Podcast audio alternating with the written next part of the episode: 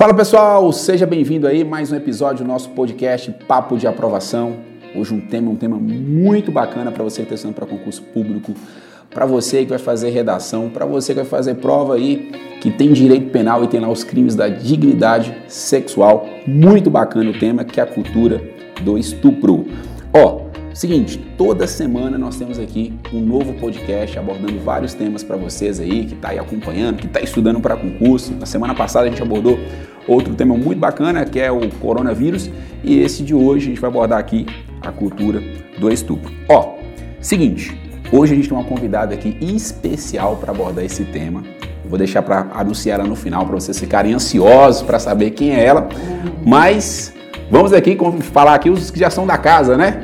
Professor Thaleson Faleiro. Fala Davi, fala pessoal, você que é o nosso ouvinte aqui do podcast diário do Monster Concursos, papo de aprovação mais uma vez com vocês e hoje um tema de suma importância que é cultura do estupro, né? É bem verdade que esse tema a gente vai ver aqui tanto na pegada jurídica e também na pegada da sociologia, que vai ser muito importante para você que está estudando para concurso público, você que vai fazer uma redação. E vamos lá, vamos começar, vamos o que interessa. É isso aí, tamo junto, Davi! Valeu, vou apresentar aí também. Vai, Caioba, fala aí alguma coisa. E aí, galera, tamo junto. Caioba chegando aqui com vocês para contribuir um pouco nesse podcast. Tô aqui mais para aprender do que para ensinar com essa galera massa do Monstrão. É isso aí. Nossa convidada, ela é jornalista, é isso? Jornalista. Tem um, um, um, um Instagram super bacana, que aconselho vocês aí seguirem, a linha Disse, é isso? Com dois L's com dois L's, senão vocês não vão conseguir. Lilia, seja muito bem-vinda aí pra gente pra abordar um tema muito bacana e muito feliz de ter você aqui. O prazer é todo meu, muito feliz de estar aqui de novo com essa galera, sensacional, falar de um tema assim que é necessário todos os dias a gente está batendo nessa tecla e para mim é um prazer enorme. Prazer é todo nosso, prazer é todo nosso, ó.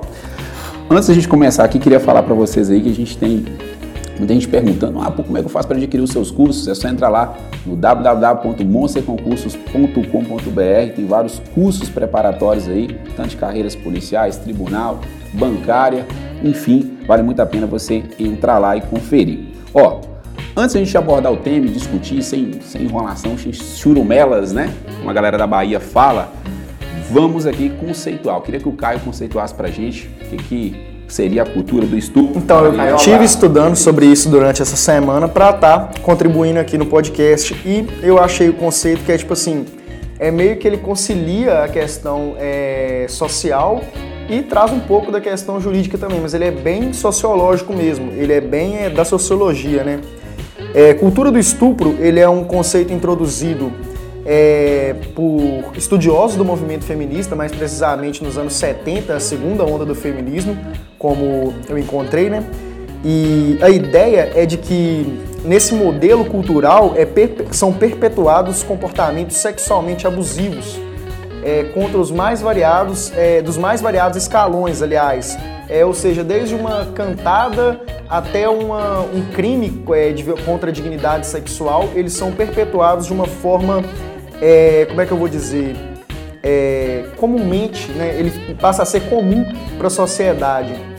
Esse termo ele começa a ser utilizado a partir do momento que, durante uma pesquisa realizada nos Estados Unidos é, pela professora canadense Alexandra Rutherford, a maioria da população americana de, respondia que não existiam é, estupros e até que a violência doméstica era algo inexistente. Eles assentiam com essa ideia de que as mulheres não sofriam é, nenhum tipo de violação nos seus direitos e nem que a sua dignidade sexual era atacada. No contexto de cultura do estupro, o que a gente é, chega a partir dessas ideias é de que, por exemplo, é, uma mulher ou qualquer outra pessoa que seja de um grupo, como eu vou dizer assim, é, hipossuficiente na sociedade, porque também é minor, minorias, minorias, porque também vai, vai ter até mais à frente nós vamos comentar aqui os menores de idade, né? É, os, as crianças e adolescentes que também são vítimas é, de, de crimes contra a dignidade sexual diuturnamente e muitas vezes quando se fala é, nessas vítimas não, não, dá, não se dá a elas o atendimento devido, né? É, na questão de saúde, o atendimento psicossocial, e tudo isso acaba perpetuando essa ideia de cultura de estupro, de que são crimes, são condutas que a sociedade, não é que a sociedade aceita, mas a sociedade ignora. Então, por ignorar essas condutas, ela acaba perpetuando é, essa ideia de que há uma cultura, é, uma cultura social onde o estupro é aceito, onde os crimes contra a dignidade sexuais são coisas é, cotidianas e por serem cotidianas, por serem cotidianas são normais. É uma coisa que tipo assim acontece e eu, enquanto agente social, não posso ou não devo fazer nada para mudá-la. Quando não muito, o agente social diz: não, isso não existe. Eu não acredito que exista esse tipo de comportamento na sociedade. Lília, você concorda com o conceito? Acho que é por aí mesmo? Sim, é mais ou menos por aí. É, que nem o Caio falou, esse, esse, esse termo nasceu a partir dos anos 70, na segunda onda, na segunda era do feminismo, com essas estudiosas, né? As mulheres partiram do princípio que era necessário falar sobre estupro, sobre é, todas essas conjunturas que assolam não só mulheres, como homens também. Assim como a gente vê que existe estupro é, de homens na infância, é, no, em alguns sistemas prisionais. Exatamente. E, e esse termo nasceu inicialmente para falar dessas mulheres que sofriam com o estupro dentro de casa, é, na rua e nesses outros ambientes e foi partindo é, para estudos extensos de toda uma sociedade que perpetuava esse, esse comportamento. Isso. E como o Caio falou também, esse, a cultura, o termo cultura associada ao estupro, nesse caso, é, é num contexto social de vários países.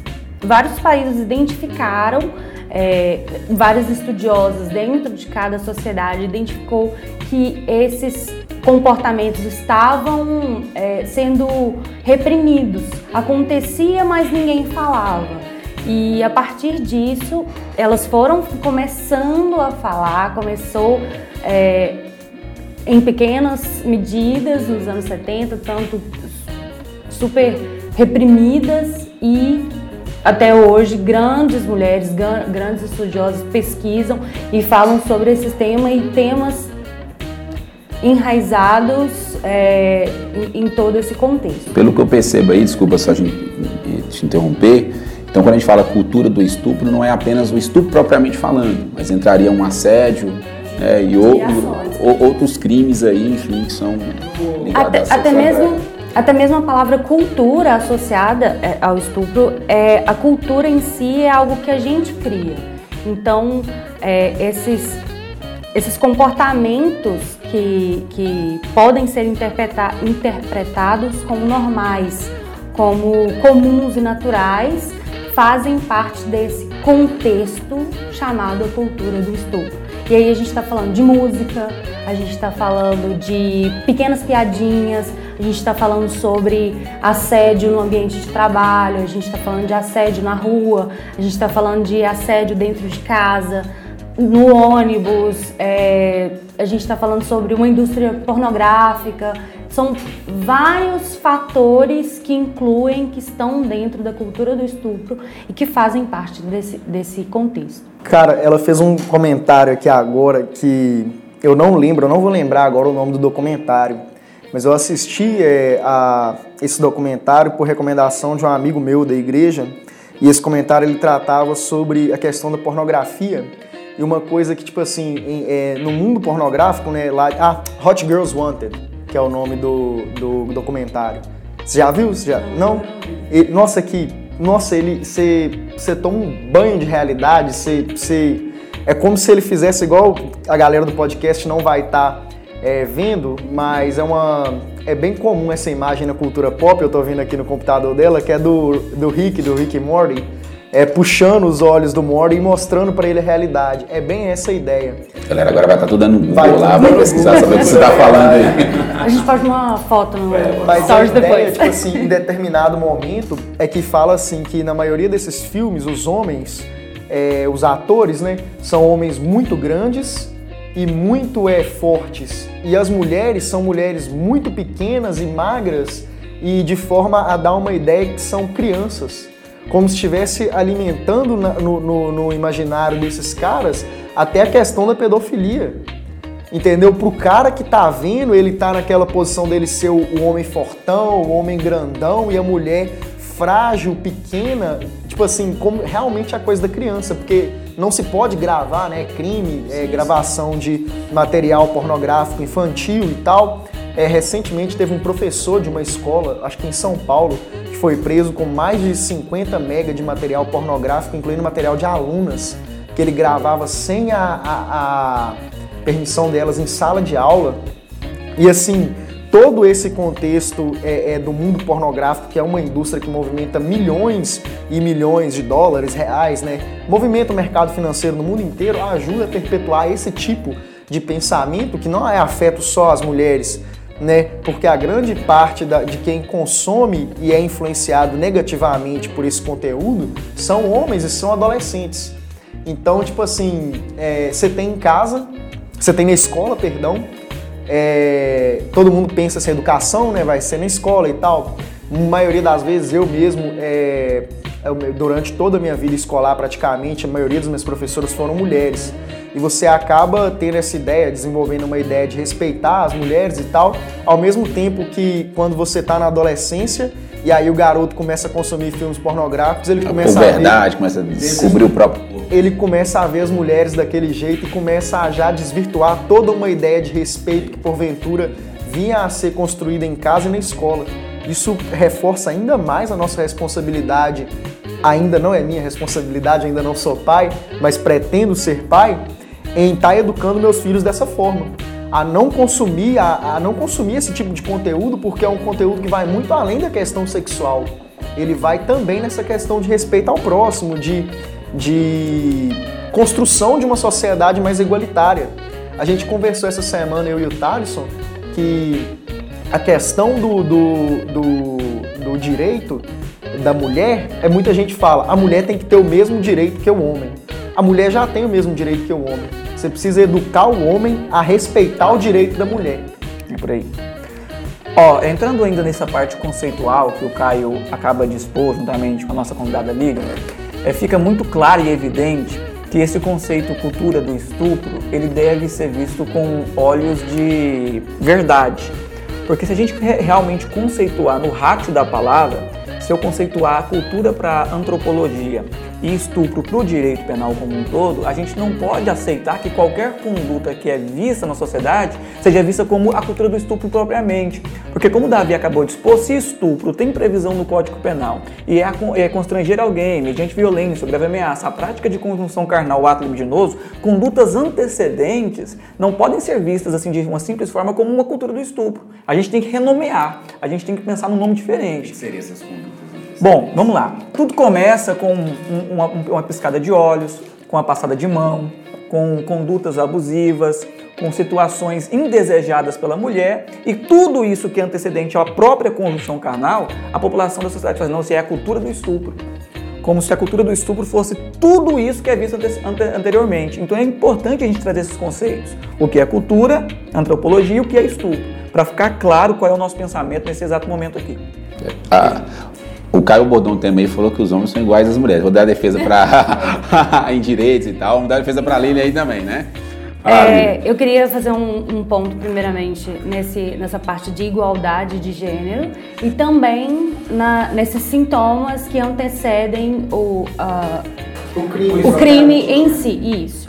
É, inicialmente, igualdade de gênero, hum, a gente não pode pegar um termo literal é, beleza, homens e mulheres têm os mesmos direitos perante a lei, perante a previsão legal, a previsão legal. ok.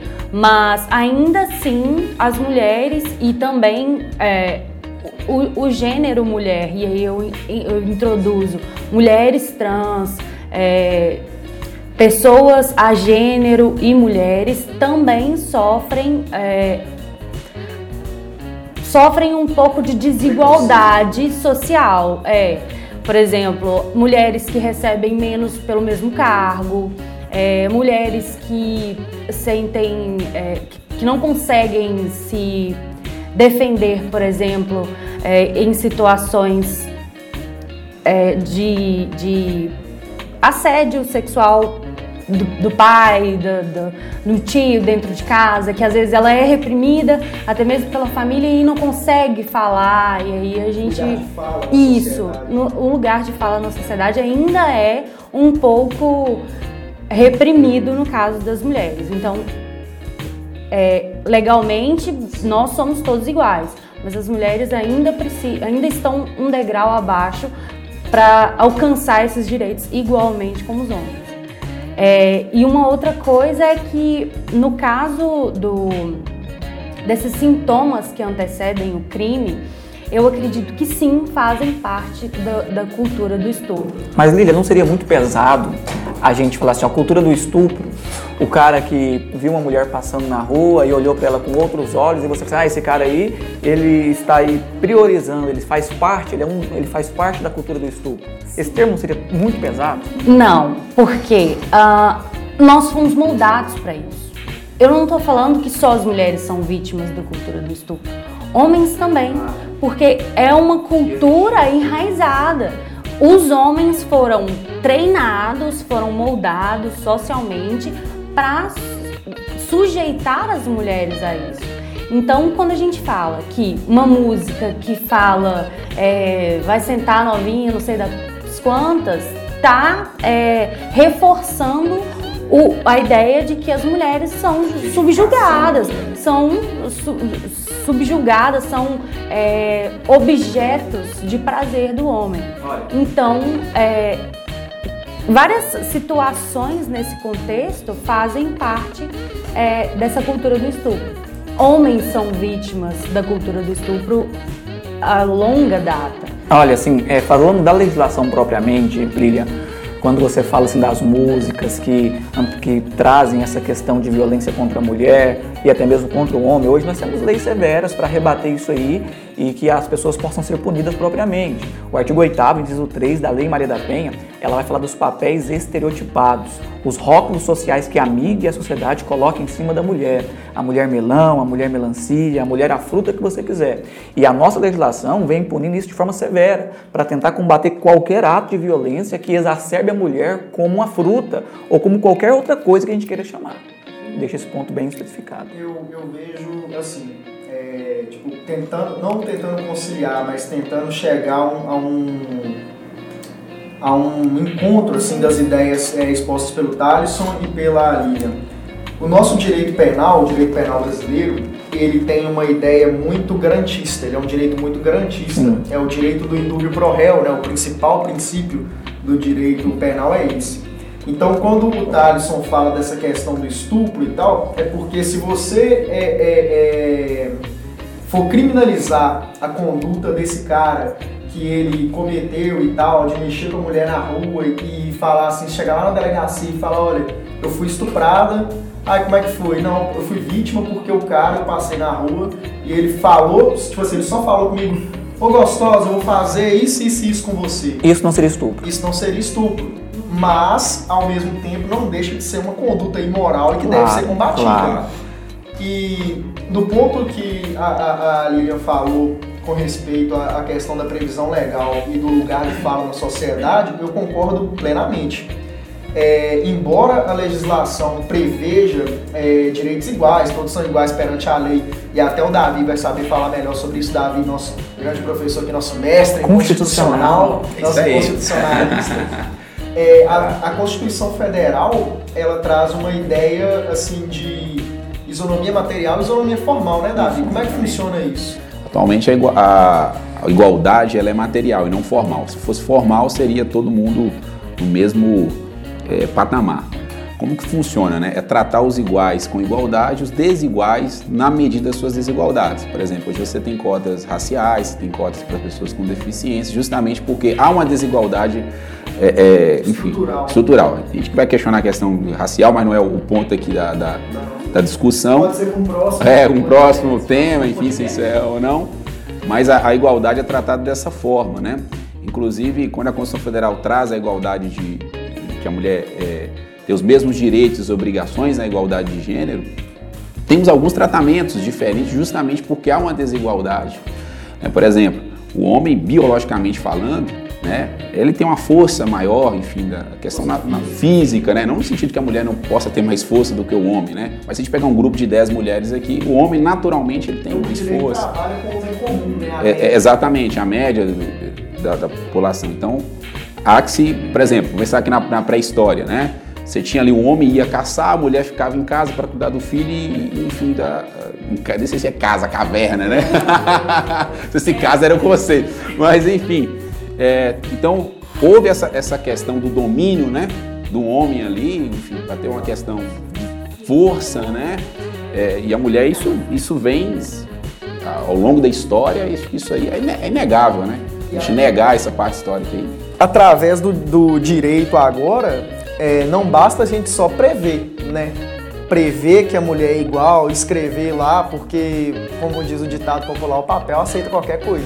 Então eu posso escrever lá qualquer coisa que vai ser direito, quando na verdade o nosso direito, o, o por mais que nós vivamos num regime positivista, né, onde as leis estão positivadas em códigos e em leis esparsas, em documentos jurídicos, né, é, nós temos que fazer o direito no fato também, através aí de políticas públicas, é, reestruturação do sistema educacional, conscientização das pessoas, para reconhecerem umas nas outras que as outras também são sujeitos de direitos.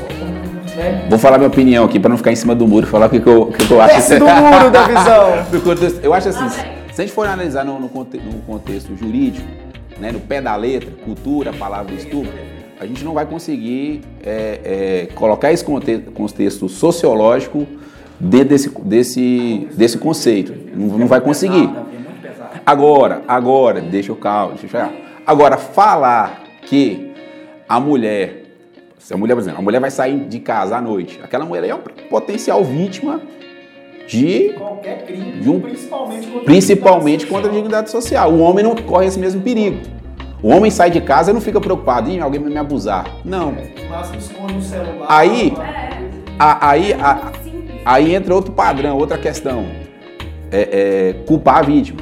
Né? Ah, usa shortinho, ah, piriguete, ah, é não sei o que. Palavras aí que, mais variadas. Ah, ela também provocou. Ela provocou. Então eu acho assim, né, que fica difícil. Aí acho que quem, quem vai contra a questão da cultura do estupro vai pensar nessa questão é, é, é, jurídica, né? propriamente da palavra. Claro que o homem não é criado, ah, você tem que abusar das meninas. Não é dessa forma. Mas existe uma cultura machista, sim, enraizada, que está aí.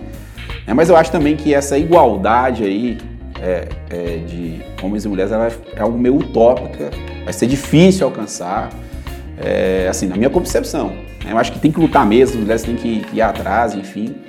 Mas eu acho também que é, nós vivemos uma sociedade que há diferenças, né?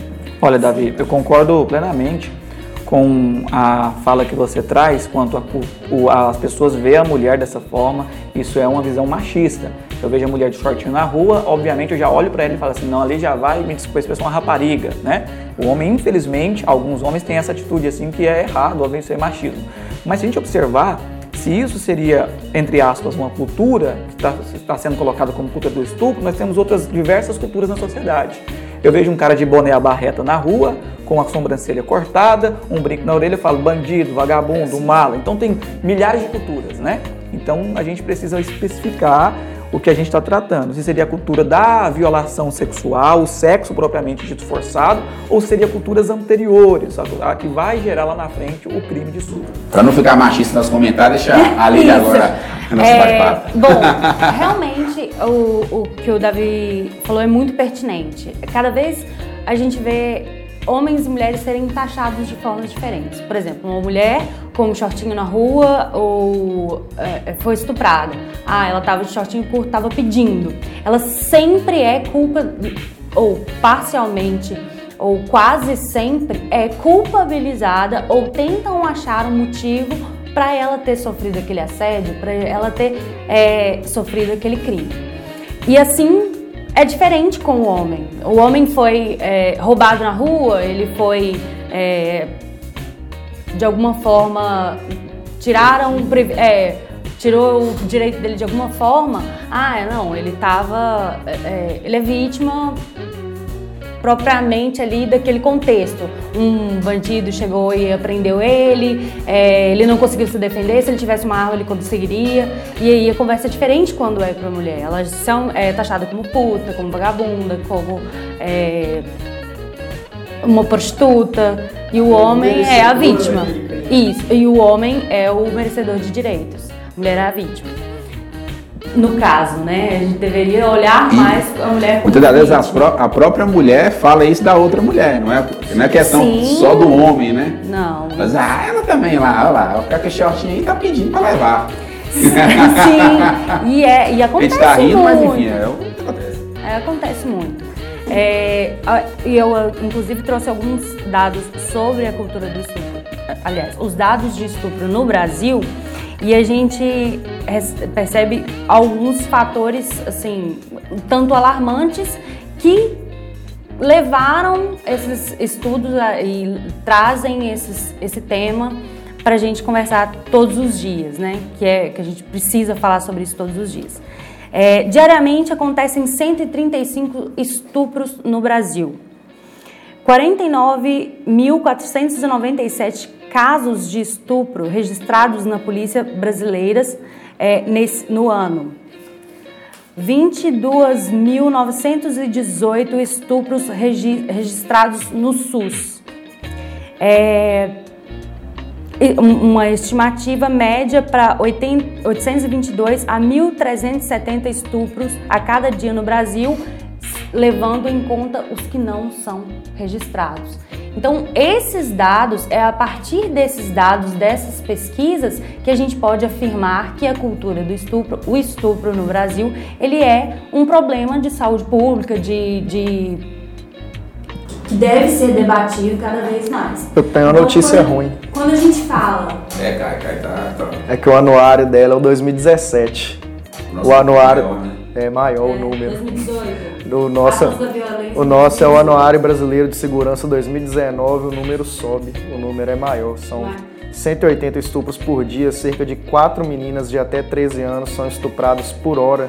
50% das vítimas são negras, 48% são brancas, 81, 81, 82% né, das vítimas de estupro do Brasil são do sexo feminino.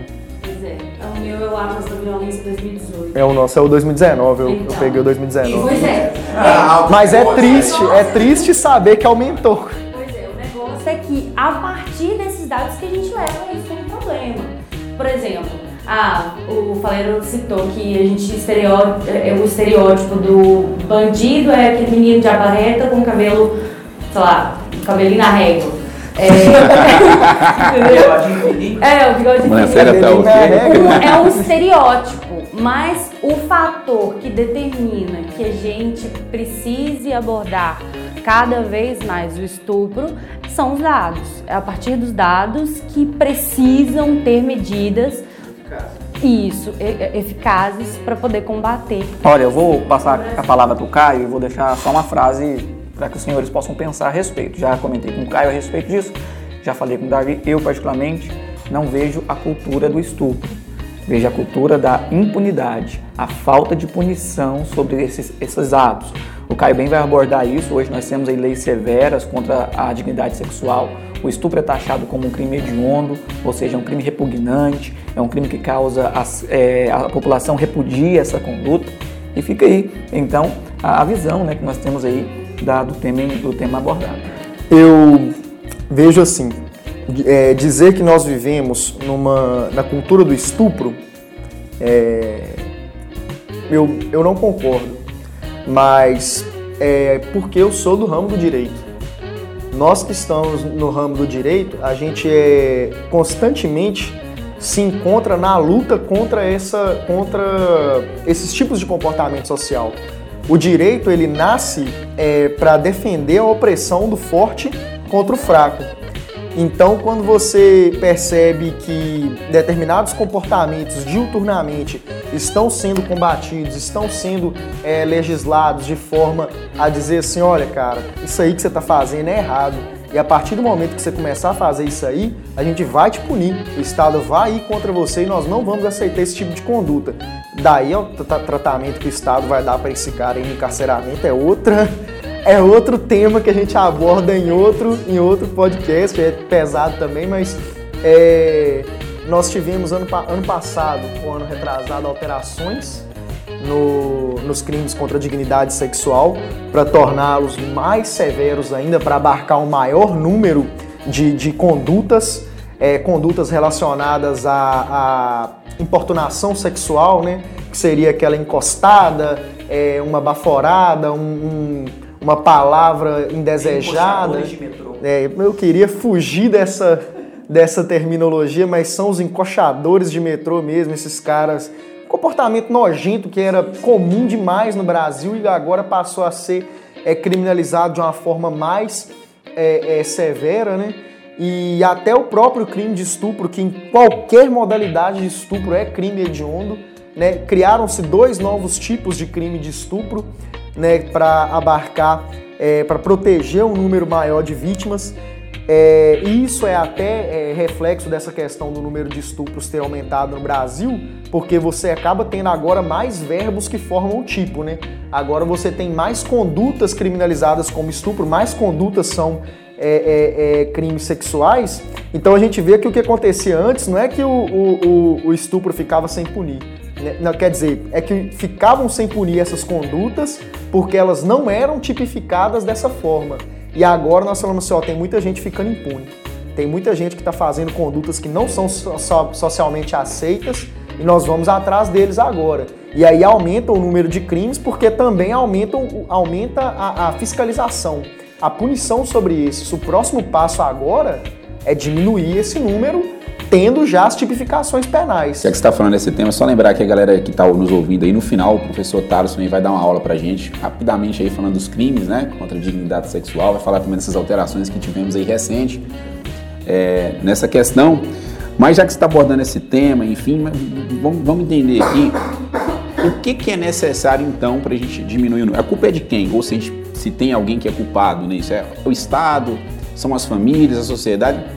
Aonde está isso, Lira? Eu queria que você colocasse o que, que você acha que poderia ser feito, quais políticas aí então, é, quando a gente fala sobre. É, a gente coloca em pauta que as leis existem hum, e que a partir disso nós precisamos diminuir esses dados, a gente encontra também com alguns fatores que não ajudam para que esses, é, é, essas leis sejam exercidas com sucesso. É.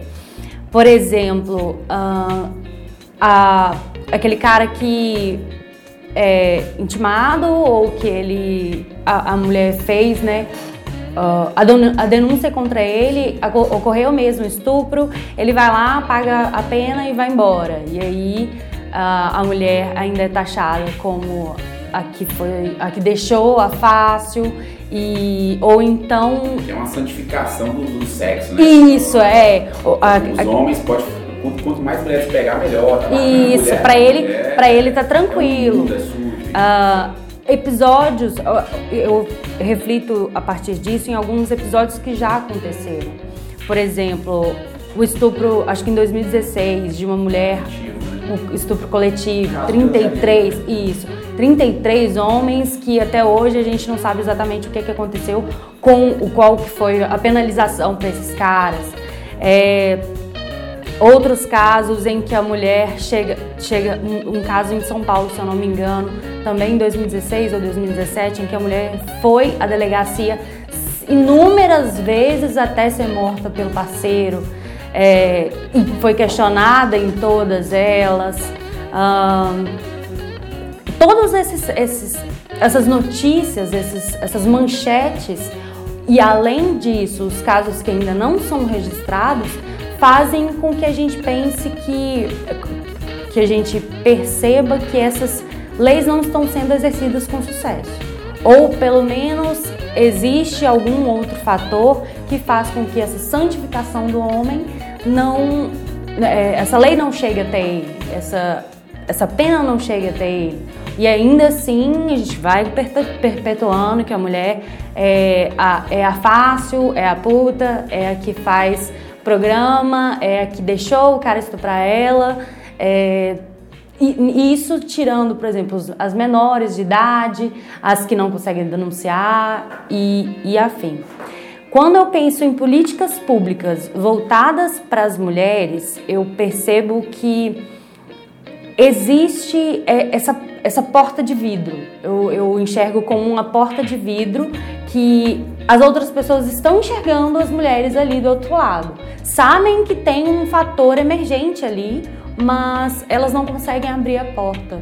Elas não conseguem é, romper esse, essa porta e falar: olha, nós estamos aqui, nós precisamos de X números de mulheres na polícia, nós precisamos de. Isso, nós precisamos de duas delegacias femininas por cidade, sei lá, a partir de um número.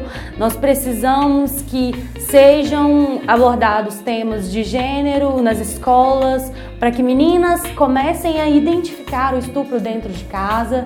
A gente precisa que essa porta seja rompida. A gente precisa que só ver o problema é fácil, só colocar no papel, como o Caio falou, é irrisório, mas a gente precisa efetivar essas, essa, essas leis para que essas mulheres possam romper a porta, possam realmente ser ouvidas. É. A gente tem um problema estrutural é, é, no Brasil com relação ao, ao, funcionalismo público mesmo, né? A gente tem muita, muito, como é que fala, muitos cargos é, que estão, é, que se envolvem efetivamente pouco com a sociedade. Aqui em Minas, é, a gente tem um, um, trabalho muito legal no que diz respeito a essa questão da violência sexual, violência sexual, violência contra a mulher no geral, violência doméstica também. É, eu não sei se isso se estende a tantas outras cidades, mas em Belo Horizonte, eu não sei se é uma companhia da PM, eu acho que é uma companhia da PM mesmo, que ela é só para atendimento a esse tipo de caso de violência contra a mulher. E nós temos também, é, aqui em Patinga mesmo, tem uma delegacia da mulher aqui no nosso bairro, é, tem em outras cidades também, tem essa presença da delegacia da mulher, mas a gente vê no Brasil, e aí já é um problema é, é, é que indiretamente vai interferir nisso, é, quando você vai, por exemplo, numa Assembleia Legislativa, você tem um sem número de cargos é, relacionados a assessores, cargos comissionados, que são pessoas que não estão lá para exercer tanto assim um contato direto com a sociedade e não são servidores concursados e é um dinheiro que poderia estar tá sendo, eu não falo para acabar com esses caras, extinguir, mas pelo menos reduzir de forma a poder investir esse dinheiro em contratação, em concursos públicos para a área da educação e da segurança pública, para a gente poder ter mais é, é, policiais civis para investigar os casos, mais, é, é mais é, é, funcionários nas secretarias dos tribunais para estar tá movimentando os processos, mais policiais militares nas ruas para atender de forma mais presta as ocorrências. Né? Você pensa numa cidade igual Belo Horizonte, tem esse batalhão, essa companhia. E, mas olha o tamanho de Belo Horizonte. Belo Horizonte você vai ter 20 quilômetros de distância de um bairro para o outro, né? Onde está a companhia, onde aconteceu o caso de violência. Aqui em Patinga não tem uma companhia dessa que atende só crimes contra a, a violência doméstica, né, crimes contra as mulheres. Aí você já tem um déficit na polícia, precisa fazer concurso, né? Não precisa fazer o concurso para contratar mais gente, mas você tem os que tem, tem que atender esse tipo de ocorrência. A violência é uma, um problema no Brasil. Você vai ter que atender aí 3, 4, 5, 6 ocorrências numa noite. E aí acaba que numa dessa a vítima acaba pensando, não vou nem ligar, ninguém vai chegar, até chegar aqui eu já já me esvaí. Bacana, e você fala aí, o que você tem a dizer aí? Olha, é, é claro que os crimes contra a dignidade sexual têm que ser combatidos, isso é uma verdade. Só que ainda lembrando aqui desses conceitos, eu me recordo aqui, Davi, você vai me ajudar, a Constituição Federal, salvo engano ali no artigo 230 ali próximo, ela vai dizer que a cultura é um dever do Estado. Quem tem que promover a cultura é o Estado. A partir do momento que eu digo que o estupro é uma cultura, seria o Estado promovendo o estupro? Então não é bem por aí, né? Deixo aqui mais uma vez a minha indignação com o, o, no nome que foi rotulado. Eu acho que a gente deveria trocar o nome, não é cultura do estupro, né? Seria as culturas antecedentes ao estupro. Eu acho que é muito forte, Davi. Para quem estuda, para quem vem estudando para concurso público, eu chegar e falar assim: ah, você vivencia a cultura do estupro, eu me assusto com essa falácia. Eu fico assim abismado. Assim, não, então quer dizer que esse cara que é um estuprador em potencial? Não é por aí. Mas enfim, é, é, aproveitando a deixa do Caio, o Caio fala assim: quais seriam as medidas eficazes para a gente combater os atos de violência sexual, combater os crimes contra a dignidade sexual? Olha como é bacana, né? Hoje é dia 4 de abril de 2020. E hoje o Congresso Nacional publica a Lei 13.984 de 2020. Que lei é essa, Faleiro? É uma lei que alterou a Lei Maria da Penha hoje, Caio. Talvez é novidade para você, para todos, né? A lei, a, lei, na verdade, foi publicada ontem, sexta-feira. Hoje é sábado, né? dia 3. E qual que é a, a medida de eficácia aqui? Justamente para combater crimes contra a dignidade sexual. A Lei Maria da Penha é alterada para obrigar o agressor a, a frequentar curso de educação, de reabilitação e ter acompanhamento psicossocial. Ou seja, em qualquer outro tipo de violência contra a mulher, a Lei, da, a Lei Maria da Penha traz agora uma medida de políticas públicas para que isso continue aí sendo punido e a gente possa então lá na frente ter uma nova visão de que isso realmente acabou e agora não se fala mais em crimes contra a dignidade sexual. Ou seja, tentativa do Congressional em diminuir os dados e os fatores que a gente acabou de levantar. O Estado ele não promove, né? O Estado ele cumpre o seu papel nisso aí, é, é, não promovendo esse tipo de cultura é, ele combate o machismo, combate na medida do que ele pode aí a violência contra a mulher. É, é uma lei que vem tão somente para tentar combater o machismo, proteção à mulher. Agora, a, quando a Lília coloca que realmente a mulher precisa é, se amoldar e os direitos serem idênticos, tudo bem. Até concordo nessa visão que muita coisa tem que ser feita pela mulher brasileira. Mas o Estado, as leis têm sido criadas na tentativa de igualitar a gente trata todos da mesma forma, fazendo menção à igualdade formal e material que foi levantada pelo Davi. Então, Faleiro, que nem você falou, é, a cultura, de acordo com a Constituição, é promovida pelo, pelo Estado.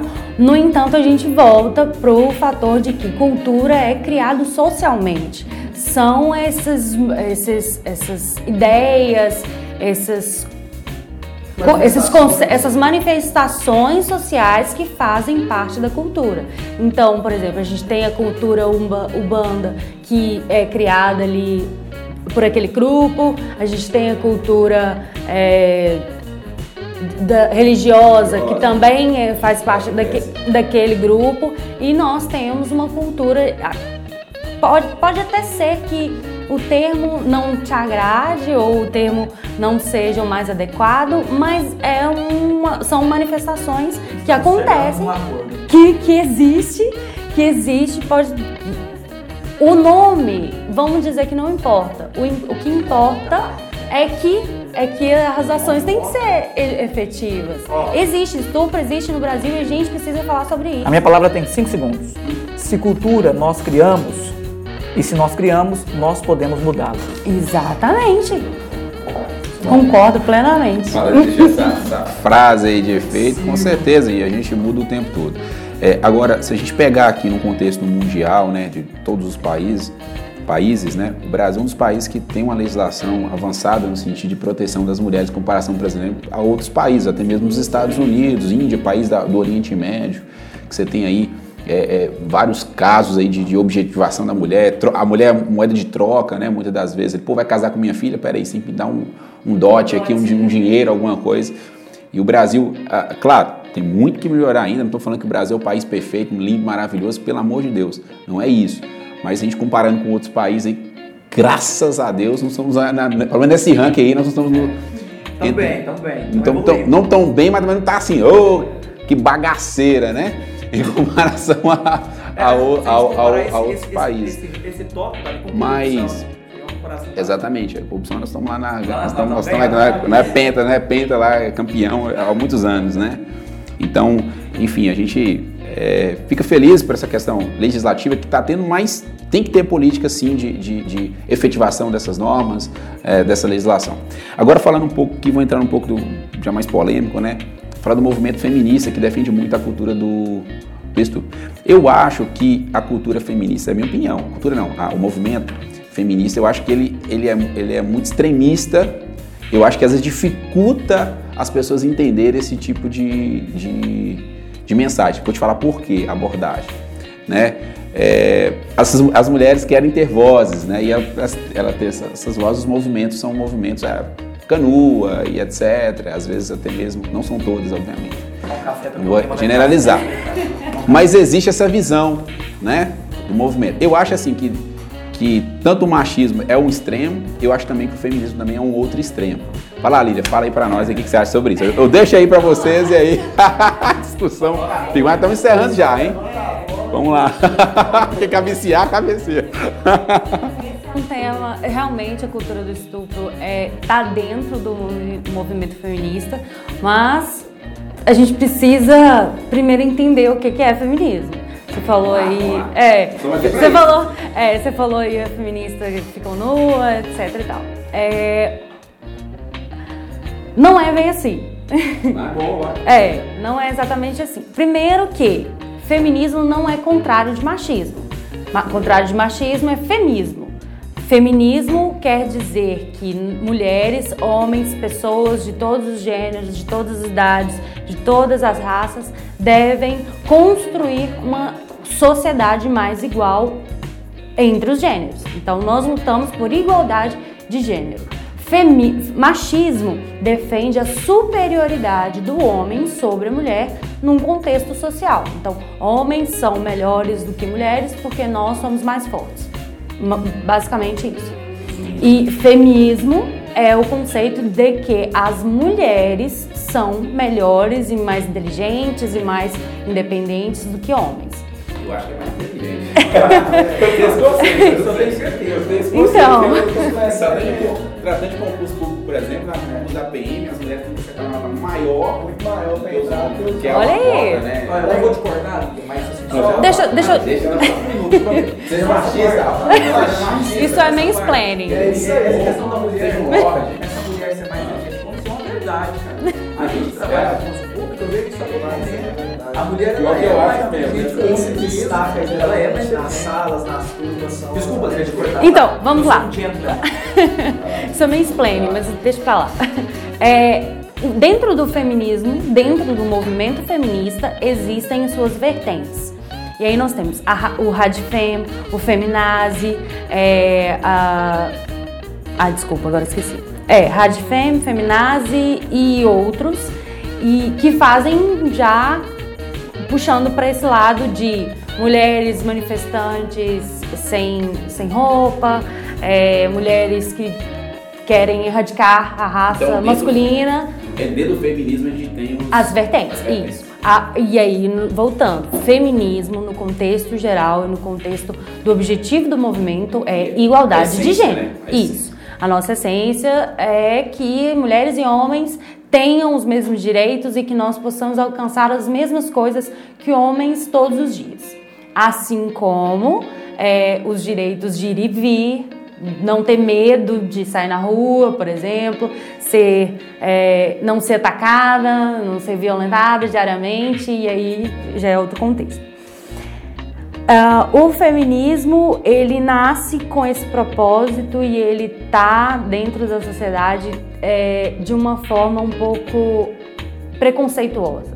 Nasceu, sim, sim. cresceu esse, esse preconceito, nem você falou, né?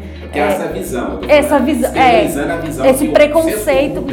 Isso. O senso comum acha que feministas são todas iguais e que é tudo mulher feia, doida, doida querendo, querendo é, erradicar os homens.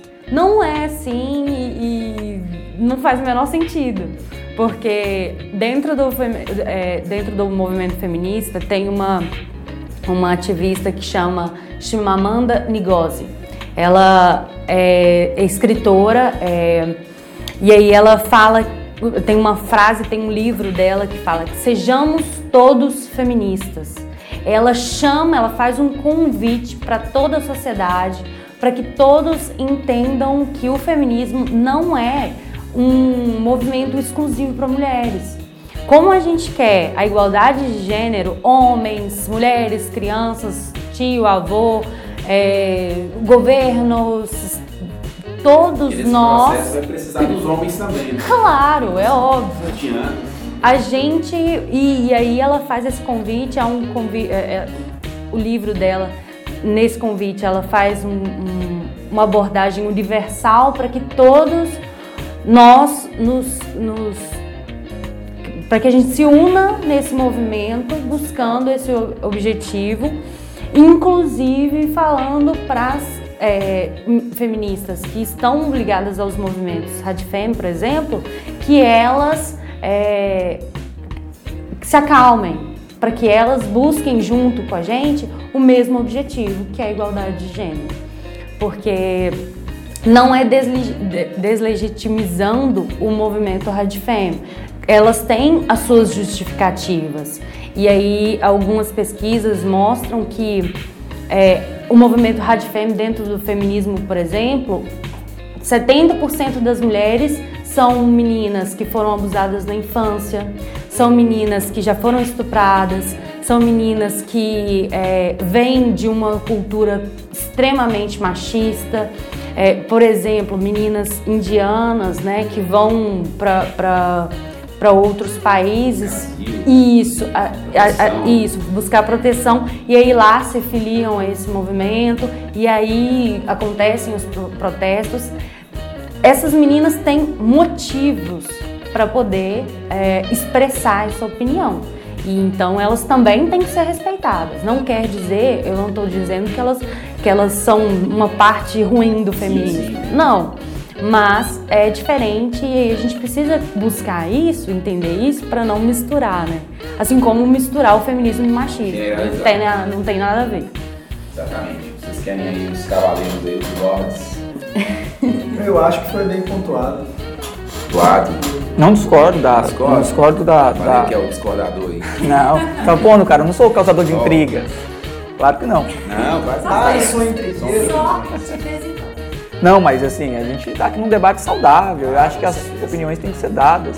E como estudante do direito, professor, a gente, eu sempre vou defender mesmo o jurídico, a lei, a lei em sentido estrito propriamente, mas a visão que você tem sobre o, femini- o fe- o feminismo, acho que é isso mesmo, tá certo, Lília?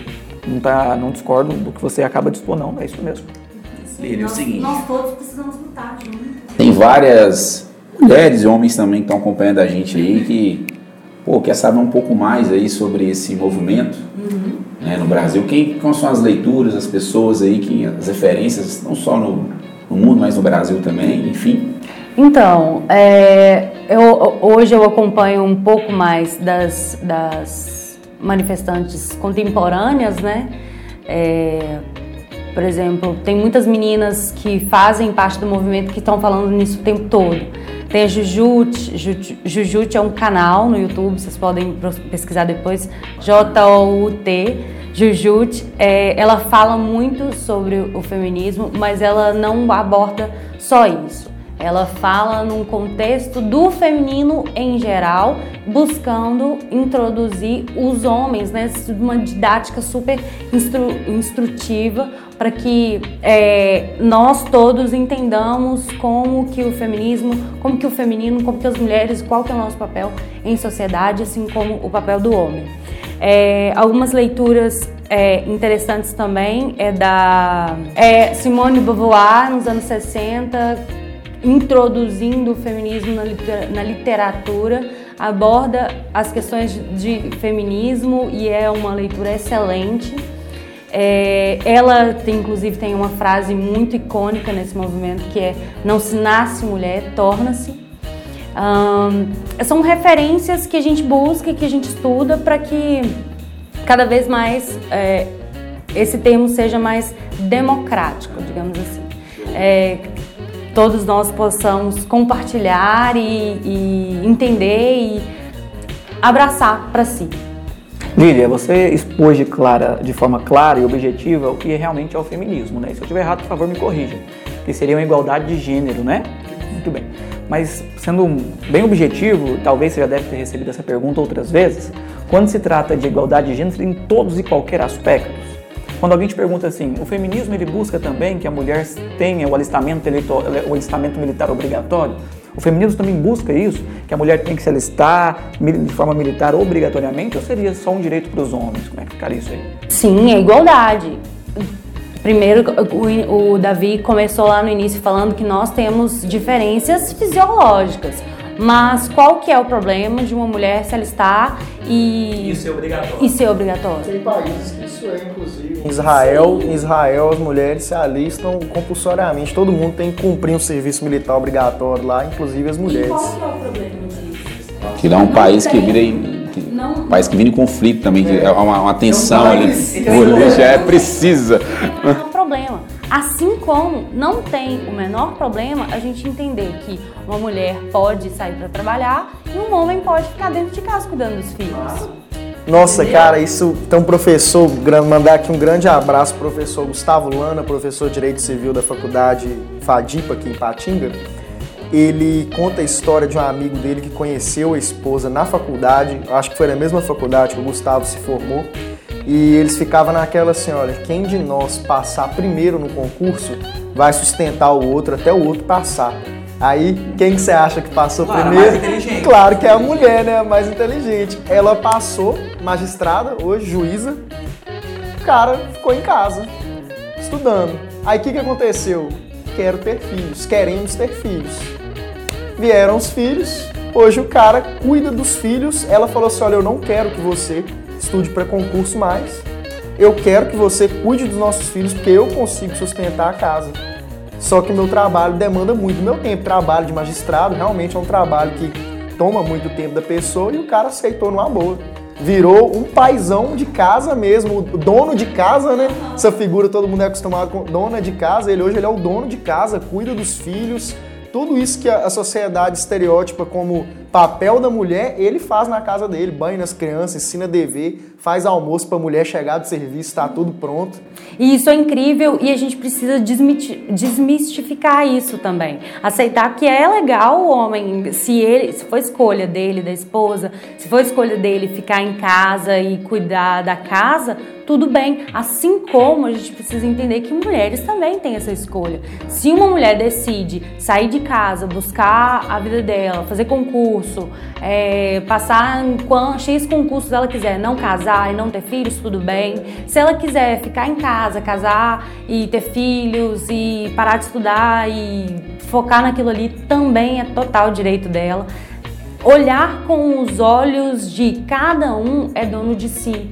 E cada um tem o, o, o direito de escolha, o direito de saber o que é melhor para si.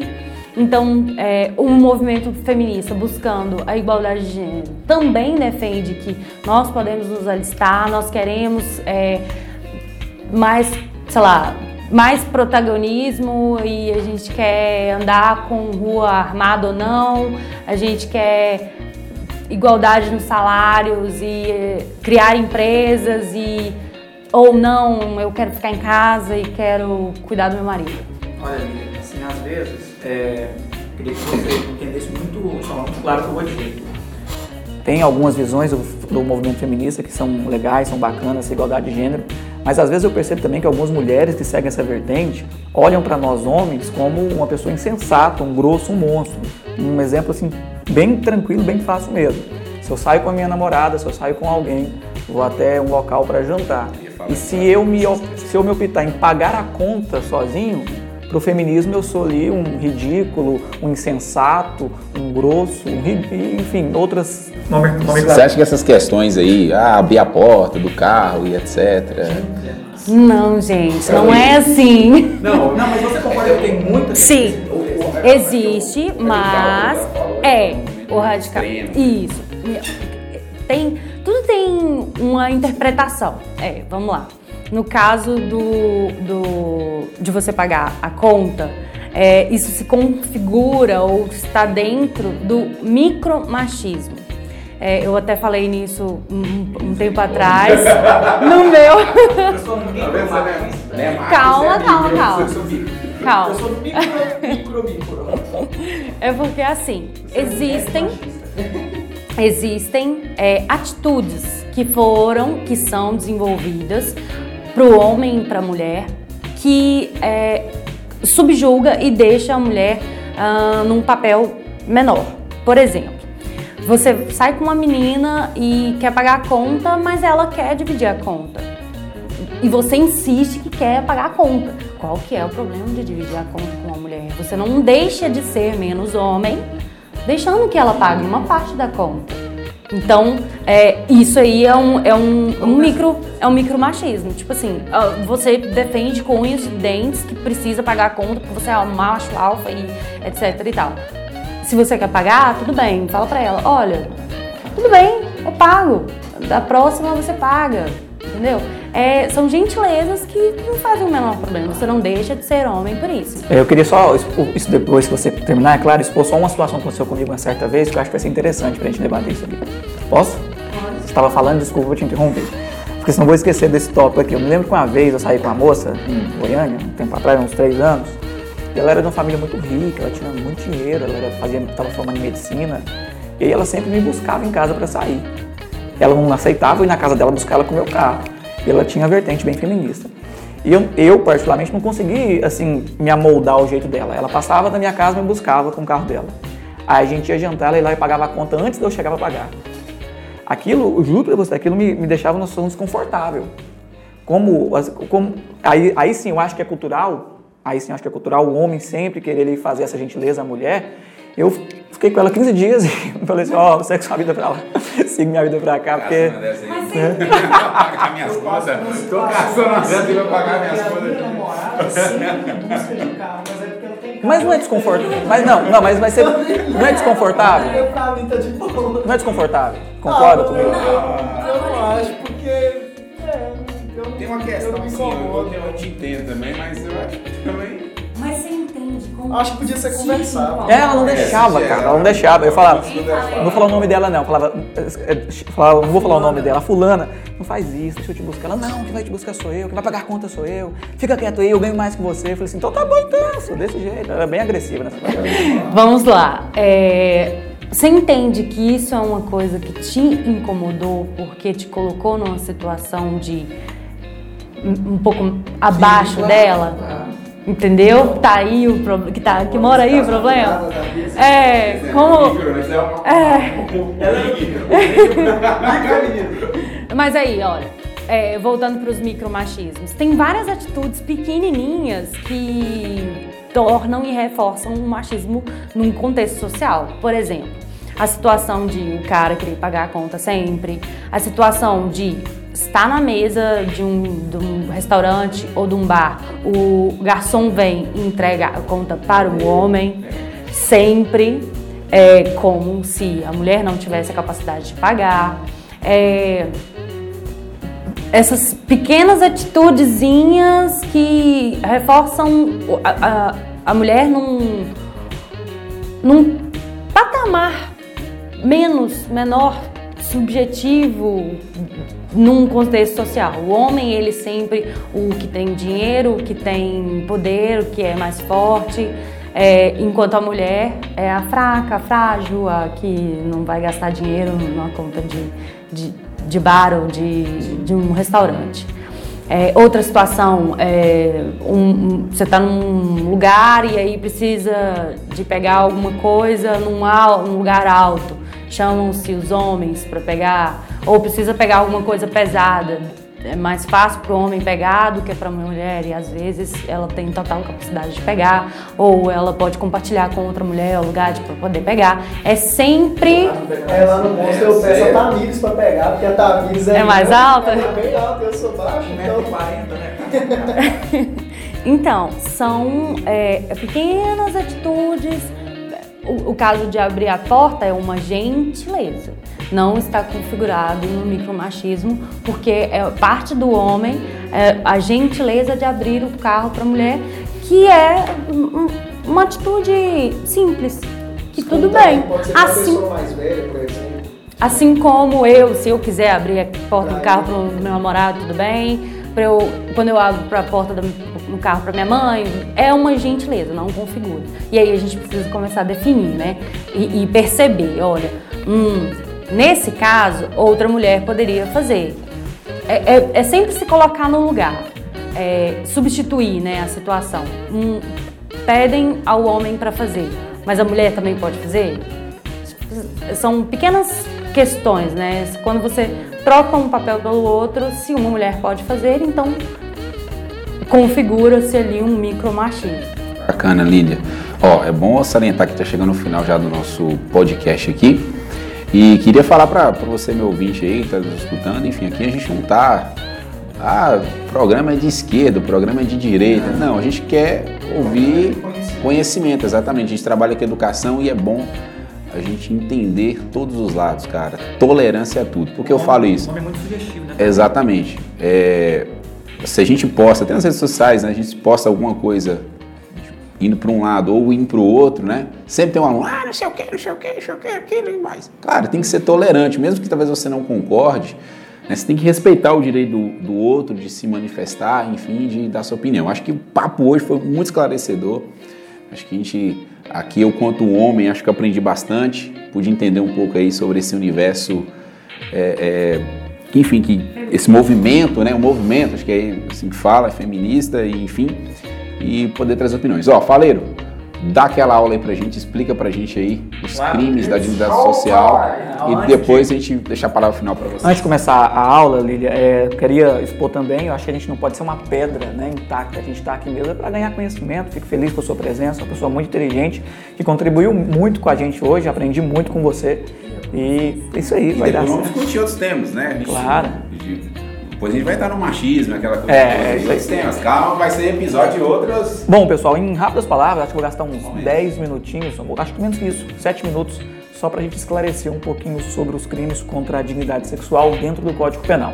Antes de mais nada, eu gosto sempre de começar essa aula com a teoria bíblica que foi, é, reverda- que foi aplicada ao direito penal brasileiro.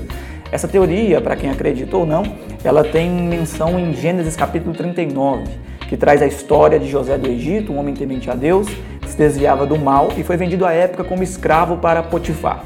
Quem compra, quem compra José é Potifar, o general da época. Diz o texto bíblico que Potifar tinha várias mulheres, as suas concubinas. As suas concubinas, então, eram vistas por Potifar como mulheres de objeto sexual. Só que uma dessas mulheres, que era ali vista por Potifar como um mero objeto sexual, ela se apaixona por José do Egito e tenta a todo custo ter relações sexuais com ele. Só que José, à época, foge da presença dela porque era temente a Deus e percebia que isso iria desrespeitar o texto bíblico desrespeitar as escrituras sagradas. Até que no momento então essa mulher ela pega Potifar, eh, ela, perdão, ela pega José do Egito à força, arranca suas vestes, leva até Potifar e diz assim: Olha, Potifar, o seu servo José tentou me violentar sexualmente. Arranque a sua cabeça. E daí, talvez, para quem acredita, seria a primeira tentativa de estupro no mundo, né? Que começou não de um homem para uma mulher, mas de uma mulher para com um homem. Bacana? Tá, deixei o caso para a gente depois pensar e já trazendo para a Lília, né? Pelo menos escrito, talvez seja a primeira tentativa de estupro no, no mundo, né? Enfim, pelo menos o texto bíblico nos apresenta isso, Gênesis capítulo 39.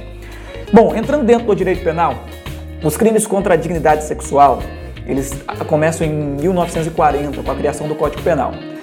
O texto está previsto do artigo 213 ao 225. Várias foram as alterações ao longo da época. Primeira alteração que traz informação para você, concurseiro. Em 2000 em 2009, a Lei 12.015 de 2009 altera o artigo 213. Qual foi a alteração? Até 2009, Lilian, o crime de estupro estava escrito assim: constranger mulher honesta a prática da conjunção carnal. Ou seja, até 2009 só podia ser vítima de estupro mulher. E não bastava ser mulher, tinha que ser mulher honesta. Aí vem os conceitos do que é honestidade. Isso foi mudado em 2009, tiraram o termo mulher honesta e colocou alguém. Conclusão lógica: hoje todos podem ser vítimas do estupro. Homem estupra homem, homem estupra mulher, mulher estupra homem também. Bacana. Outro tópico importante que o Caio citou foi em 2018 para 2019 a alteração do estupro que trouxe dois casos: o estupro corretivo e o estupro coletivo. Estupro coletivo, aquele que é praticado por duas ou mais pessoas contra a vítima. Estupro corretivo, aquele que tem a intenção de corrigir. Eu vou te estuprar porque você tem uma preferência sexual diferente. Isso é visto como afronta ao princípio maior de dignidade da pessoa humana. Eu vou te estuprar porque você praticou uma conduta ilícita. Isso deve ser aplicado. Hoje o Brasil trata isso aí como crime hediondo, como o Caio bem citou, aplicando causa de aumento de pena. Outra alteração importante, que foi citada pelo Caio também, é o 215A, que é o crime de importunação sexual. A alteração de 2018 estava lá na Lei de Contravenções Penais, no artigo 61. O encoxador de metrô era tratado de forma básica como uma mera contravenção. Passa a ser criminoso no ano de 2018. Era, era ato obsceno. Era ato libidinoso, ato obsceno. Era apenas contravenção penal. A conduta, e é importante citar qual foi o caso que repercutiu à época. Em São Paulo, um homem entrou dentro de um metrô, tirou o pênis para fora e ejaculou no rosto de uma mulher. Uma conduta assim, né, que a gente fez. Né? Você pensa assim, é. como que acontece um negócio desse? E depois, Esse cara tá fora da realidade totalmente. Era e depois ainda descobriram várias vezes que esse cara tinha feito isso. O caso, o caso em 2017, 2018, se eu não me recordo, é, repercutiu tanto no Brasil que a partir de então tiraram o artigo 61 da Lei de Contravenção Penal, revogaram o tipo penal e criaram o artigo citado do Código Penal, ou seja, a conduta passa a ser mais severa para tratar isso de forma mais grave. Outro tópico importante é quanto à ação penal. A ação penal dos crimes contra a dignidade sexual teve uma mudança recente. Antes era condicionada à representação e hoje é incondicionado. Qual a diferença, Valeiro? Quando era condicionada à representação, esses crimes só seriam investigados e processados se a vítima fosse até a presença de uma autoridade e desse parte do crime. Falasse, olha, eu fui estuprada, investiga o crime. Dependia da representação da vítima. Hoje não. Qualquer pessoa do povo, a mídia, a população pode ir até a presença de uma autoridade policial e falar assim, olha, fulana foi estuprada. Investigue para que isso possa ser processado e o agente possa ser sentenciado. Bom, e para finalizar aqui a nossa explicação, eu acho que a gente pode aqui entrar em algumas questões que já foram cobradas em provas de concurso público, né, Caio? Isso aí. Tá aqui, ó. Queria só um- um exemplo, né? Uma escola, eu acho que é no Rio de Janeiro, identificou a partir de um desenho que uma menina estava sendo estuprada, que ela estava tinha alguma coisa errada. E aí, a partir de uma investigação junto com o psicólogo, identificaram que um tio estava estuprando a criança e aí foi feita todas as medidas. Show. O Caio vai ler algumas perguntas pra gente, né, Caio? E que são perguntas que já foram cobradas em outros concursos públicos, para que a gente possa responder. Diz aí, Caio. O casamento livremente consentido da vítima com o agente do crime de estupro exclui a punibilidade deste. Meu certo ou errado? Deus do céu, mil vezes não, gabarito errado. O que, que a questão coloca em voga? Que seria possível a não punição do crime de estupro entre casados. Isso seria uma outra afronta a um princípio maior, dignidade da pessoa humana. Queridos, existe estupro no casamento sim. E digo mais, viu? Você que me escuta. Se a sua esposa estiver dormindo e você tentar ter relações sexuais com ela nesse período de dormindo ou outro tipo, sonambulismo, você pratica um estupro um pouco mais grave ainda, tá? Seria um estupro de vulnerável, ok? Porque ele não tem consentimento no ato nesse quesito temporário. Então, gabarito errado, Caio. Próxima questão, super atualizada também da CESP, ano 2020, técnico ministerial. Thales foi preso em flagrante em um parque de Fortaleza pela prática de crime de estupro, tendo sido reconhecido pela vítima Marta, com a qual não possuía nenhuma relação anterior. Há indícios de que Thales tenha praticado outros crimes sexuais, tendo sido também reconhecido por outras vítimas. A partir dessa situação hipotética, julgue o item a seguir. O crime de estupro não admite retratação nem perdão pela vítima, cabendo ao Ministério Público oferecer a denúncia no prazo de cinco dias, estando Thales preso. É bem literal, né, Caio? Bem jurídico, ok? Você teria que ter conhecimento aqui do processo penal e lembrar que nos crimes de ação penal pública, a ação penal deve ser oferecida no prazo de 5 dias se o agente estiver preso e 15 dias se o agente estiver solto. E é isso que traz a questão, o gabarito correto, o prazo de 5 dias para o oferecimento da peça acusatória. E por último agora, questão do Ministério Público de Santa Catarina no ano de 2016, prova para promotor em Faleiro, prova difícil, hein? Questão boa. Segundo o Código Penal, para caracterizar o crime de violência sexual mediante fraude, previsto em seu artigo 215, o sujeito passivo pode ser tanto homem quanto a mulher. Não se exige que a vítima seja honesta, sob o ponto de vista moral sexual, muito menos se admite questionamento sobre a sua idade. Bom, Caio, até a, o, o finalzinho da questão estava indo bem a questão, texto correto, violação sexual mediante fraude. É aquele crime onde o agente engana a vítima com condutas de ardil, com condutas de enganação própria para levar até o ato sexual. Exemplo, exemplo, olha só, imagine aí dois irmãos gêmeos, bacana, dois irmãos gêmeos. Vou chamar de A e B, tá? O A e o B são gêmeos. O B tem uma namoradinha, tá namorando há uma semana. Só que a namoradinha de B não sabe que B é gêmeo de A. A namorada de B vai até a casa de B para ver o seu namorado. Chegando lá, o B não se encontra e quem atende ela? O irmão A. e o irmão A se passa pelo seu irmão B na tentativa de ter relação sexual com a namorada de seu irmão. Que cara filho da puta é esse, né? Bem desgraçado. Mas enfim, perceba que ele enganou a vítima como se fosse o seu namorado para ter relações sexuais. É o crime de violação sexual mediante fraude. A questão estava indo muito bem. Só que no finalzinho ela diz assim, ó, não importando a idade da vítima. É claro que importa, porque se a vítima for menor de 14 anos, deixa de ser violação sexual mediante fraude e passa a ser o 217A, estupro de vulnerável. Gabarito errado. Certíssimo, falei. Tamo junto. Finalizou as questões então? Finalizadas as questões por hoje. Bacana. Vou deixar a Aline aí deixar suas considerações finais. Excelente aula. E, e deixar as redes sociais também pra galera que Então, trabalho, é, eu queria só fechar, né, é, falando que combater a cultura do estupro, aliás, combater o estupro em si, é, no Brasil, na nossa sociedade, no contexto que a gente vive, é, cada vez se torna maior, cada vez se torna é, essencial que esses assuntos sejam tratados para que cada vez mulheres se sintam confortáveis para denunciar, cada vez mais mulheres entendam que é necessário denunciar no caso de um estupro de, de vulnerável por causa de um tio, cada vez é necessário intervir nos casos de atos libidinosos. Então, é, o, o, o o que eu quero fechar é que nós precisamos cada vez mais falar sobre essas atitudes que é, agridem, né? Agridem a liberdade da mulher é, no, no contexto social. E além disso, obrigada, foi um prazer enorme estar aqui. É, qualquer problema que as meninas tiverem, ligue 190. Isso, exatamente. 190 é bem fácil gravar aí, coloca no celular. É, E é isso.